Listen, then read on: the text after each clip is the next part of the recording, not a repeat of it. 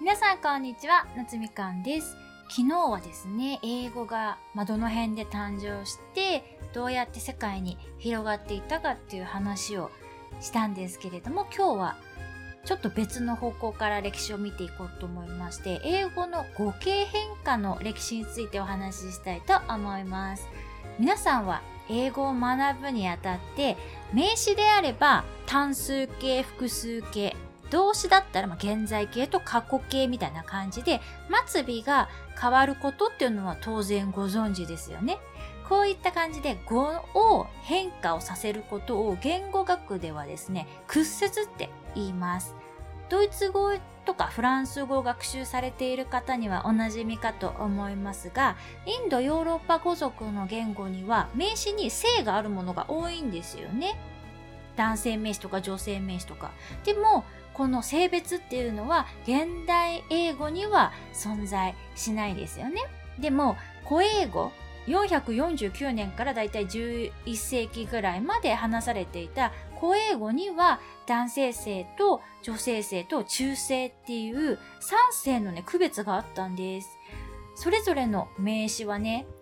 性別だけじゃなくて数とか格目的格とか主格とかの変化もあったので、それをね、合わせると名詞の変化の種類がね、48にも上ったそうです。ではなんでこんなにね、語の屈折が当時多かったのかと言いますと、語を変化させることで、それを見れば、まあ、主語なのか、目的語なのか、はたまた所有格なのか、単数なのか、複数なのかっていうのも瞬時にわかるように設定していたためなんですね。例えば、現代英語の man っていう単語ね、男の人っていう単語に相当する古英語グマは、このグマっていう状態だと主格なんですよね。なので、文章の中にこのグマっていうのが出てきたら、あ、主語なんだなっていうのがもうパッと見でわかるんですよね。なので皆さんちょっとお気づきかと思うんですけれども、パッと見で主語か目的語かっていうのがわかるんであれば、語順についてはね、当時かなり自由だったんですね。例えば、現代英語を例にしますと、まあ今の英語だと I love you っていう文章があるとしますよね。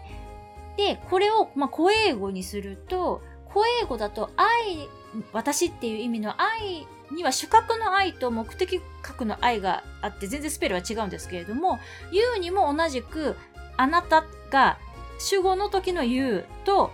目的語の時の You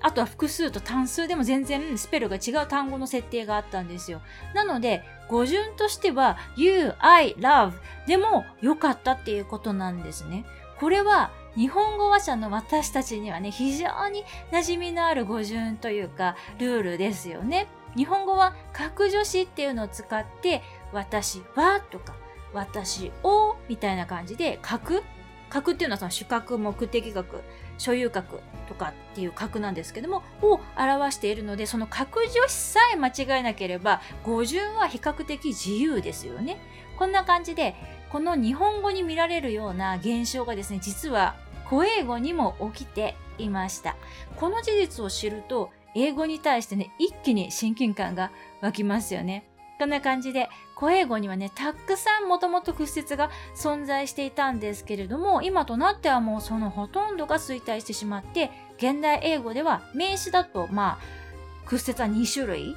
単数か複数かっていう感じですよね。で、動詞だと、まあ3、3, 3つ程度現在形、過去形、あとはその現在分詞とかですかね。程度の屈折しか残っていません。で、屈折がなくなるってことは、その単語を見ただけじゃ格が不明瞭になるわけじゃないですか。だから、私たち現代英語を話す人たちっていうのは、語順で格を表すようになったんです。こういった理由でですね、屈折がされた代わりに語順イコール文法がね、台頭してきたために、現代英語では語順が命。まあ、ってことは文法への理解が必要不可欠になったわけです。こんな感じで、英語はね、時代とともに、まあ、屈折っていう方法を失って代わりに語順を強固にしてきたっていう歴史があります。ちょっと今日も長くなってきましたので、また続きは明日お話ししたいと思います。それではまた次のエピソードでお会いしましょう。バイ